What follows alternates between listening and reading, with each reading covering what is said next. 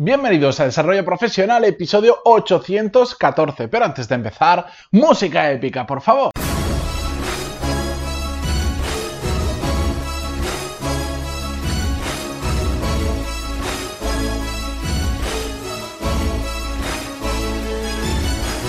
Muy buenos días a todos y bienvenidos una nueva semana, un lunes más. Yo soy Matías Pantaloni y esto es Desarrollo Profesional, el podcast donde hablamos sobre todas las técnicas, habilidades, estrategias y trucos necesarios para mejorar cada día en nuestro trabajo.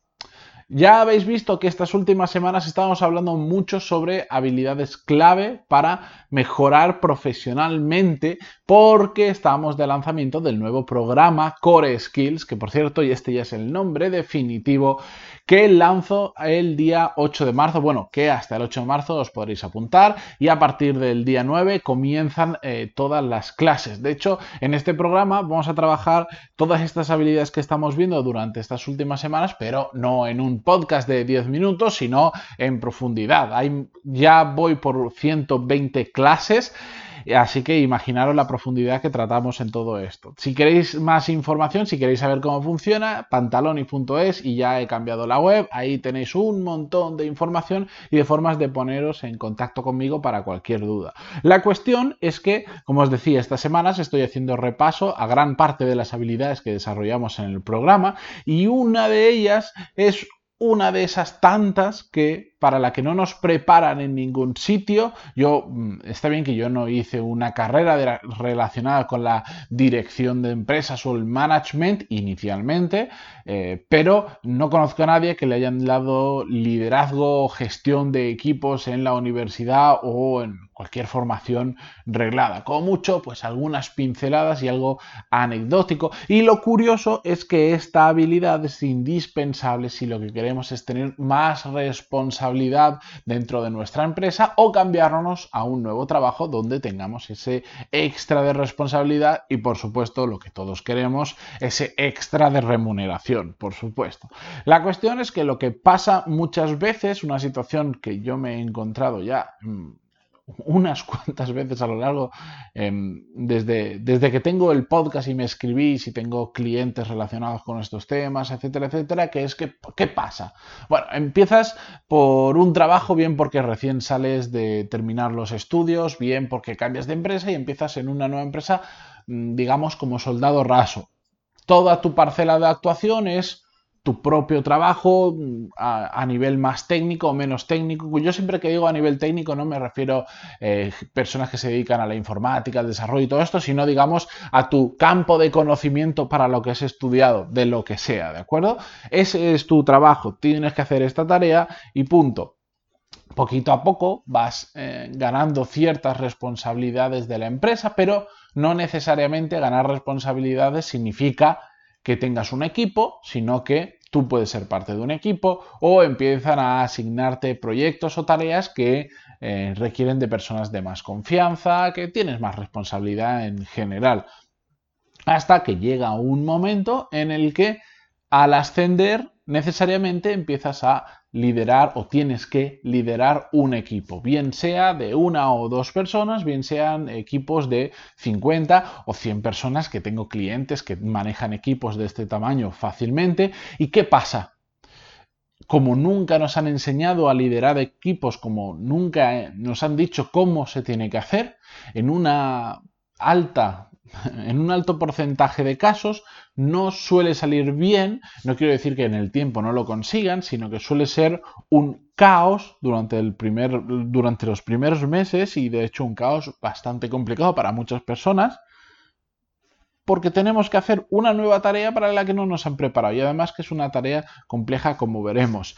Em, en esos momentos donde te bloqueas solo por todo lo que tienes que hacer y no sabes cómo hacerlo, llegamos a lo que ya hablamos hace muchísimos episodios que se llama el, tu máximo nivel de incompetencia. Es decir, aquel puesto al que llegas en el que hasta ahora eras muy bueno y de repente por diferentes motivos empiezas a ser extremadamente malo en, lo que estás haciendo. El episodio al que me refiero, que se llama Tu máximo nivel de incompetencia, es el número 72. Así que imaginaros si ha llovido desde entonces, pero sigue siendo vigente porque es un concepto que no va a cambiar y que os vais a encontrar probablemente en algún momento de vuestra vida profesional, os va a pasar a vosotros. Todo esto al final es un lujo que no nos podemos permitir porque siempre estamos luchando, trabajando para conseguir esa oportunidad que queremos para mejorar profesionalmente, pues no podemos dejar que el no estar preparado ante este tipo de situaciones, el no saber gestionar a otras personas, pues nos haga ir hacia atrás o haga que pues no salga esa oportunidad que nos habían dado como a nosotros nos imaginábamos. De hecho, eh, me, tengo en la cabeza un caso bastante reciente de una persona que le pasó un poquito esto, pues era muy bueno en su trabajo, eh, él, bueno, él en concreto sí que estaba en un, en un, trabajo muy técnico del sector IT, que le llaman ahora, eh, y fue ganando responsabilidad en muy poquito tiempo dentro de la empresa, porque realmente como técnico parece que es más allá de lo normal, está por encima de la media, hasta que en un momento, después de terminar un proyecto que nadie lo había conseguido sacar adelante, y él sí lo consiguió sacar, lo, digamos lo desatascó, le ofrecieron eh, dar un salto adelante, encargarse de proyectos, digamos, más complicados dentro de la misma empresa y para eso tendría un equipo, si mal no recuerdo, eran cinco o seis personas eh, por debajo de él. Era la primera vez que se enfrentaba a algo más allá que fueran sus, sus conocimientos técnicos y pues sufrió muchísimo. De hecho, sufrió tanto porque tenía un equipo debajo suya que era muy complicado de gestionar por diferentes motivos que no vamos a entrar ahora porque esto haría para 14 episodios solos. La cuestión es que sufrió tanto que em, terminó convirtiéndose en mi cliente y llegamos a la conclusión de que simplemente estaba haciendo unas funciones para las que no solo no estaba preparado, sino que él realmente no quería dedicarse a eso. Lo único que como profesionalmente se le presentó esa oportunidad, claro, eh, a todos cuando nos ponen un caramelito delante, pues, pues vamos, pues a él le, ofrecieron bastante más dinero, le ofrecieron, bueno, al final te gusta ver que vas cogiendo peso dentro de una organización, pero él, después de, de que hicimos juntos un trabajo de entender qué era exactamente lo que quería, qué era lo que buscaba profesionalmente, y hacia dónde quería dirigir su carrera profesional, nos dimos cuenta de que ese no era el paso adecuado, aunque era el que parecía lógico y en su entorno era como todo el mundo le felicitaba por el puesto que había obtenido. Él era terriblemente infeliz a nivel profesional y eso sobre todo se estaba trasladando a nivel personal y le estaba haciendo bastante daño. No estaba disfrutando de, su día a día. Era una, cada día era una pesadilla porque no le gustaba hacer eso. Entonces lo que hizo fue dar un paso atrás. Habló con su empresa, preparamos toda la estrategia para cómo tenía que hablar con la empresa para vender bien la situación, no para decir no puedo con esto eh, porque se me da mal, por favor, quiero volver a mi puesto, sino que lo hicimos de otra manera, lo vendimos bien. Mm, y, ya, y no pasó absolutamente nada. Él volvió a sus funciones anteriores. Sí que es cierto que un poco como vitaminadas, porque él lo habló muy bien con la empresa, dijo yo este tipo de equipos no lo quiero gestionar, me lleva demasiado tiempo gestionar eso y dejo de hacer aquello en lo que soy extremadamente bueno, mucho mejor que todos los que hay en la empresa, y dio ese paso atrás y ha vuelto a funcionar muy bien y de hecho está más feliz que antes de que le dieran esa responsabilidad, ese ascenso. Por eso, un paso atrás en su caso le ha hecho dar un pasito hacia adelante. La cuestión es que además cuando empezamos a gestionar personas, eh, ocurre otro reto, que es que em, tu responsabilidad y tu trabajo de repente empieza a ser doble, porque por un lado está lo que es tu propio trabajo, que normalmente no dejamos de hacerlo de golpe, y por otro lado está gestionar a un equipo, gestionar a tu equipo. Y esto en ocasiones es un reto enorme, sobre todo cuando la parte de la gestión de equipos que no la conoces y que no la tienes controlada, se te hace un mundo, porque de repente tienes dos trabajos en uno. Y esto hay muchas personas que eh, terminan eh, pues haciéndolo mal simplemente porque no son capaces de gestionar eh, ese doble trabajo. La cuestión, ¿cómo podemos trabajar esta habilidad, la de gestión de equipos? Bueno, la realidad es que es una de estas habilidades que es mucho más complicadas que otras. Si me decís, ¿cómo puedo ser más productivo?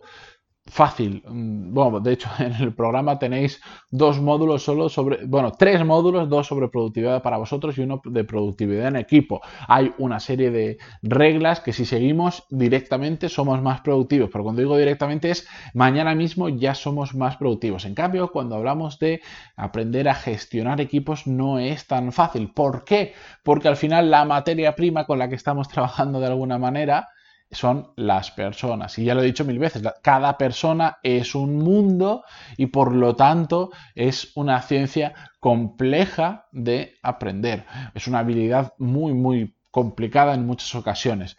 Sí que es cierto que hay... Em, que la gente realmente entendida en, en detectar, reconocer y trabajar el comportamiento de las personas, eh, crean determinados patrones que nos ayudan a identificar cómo son cada una de las personas con las que trabajamos y nos dan una guía de cómo, em, de cómo tratar con esas personas según estos patrones.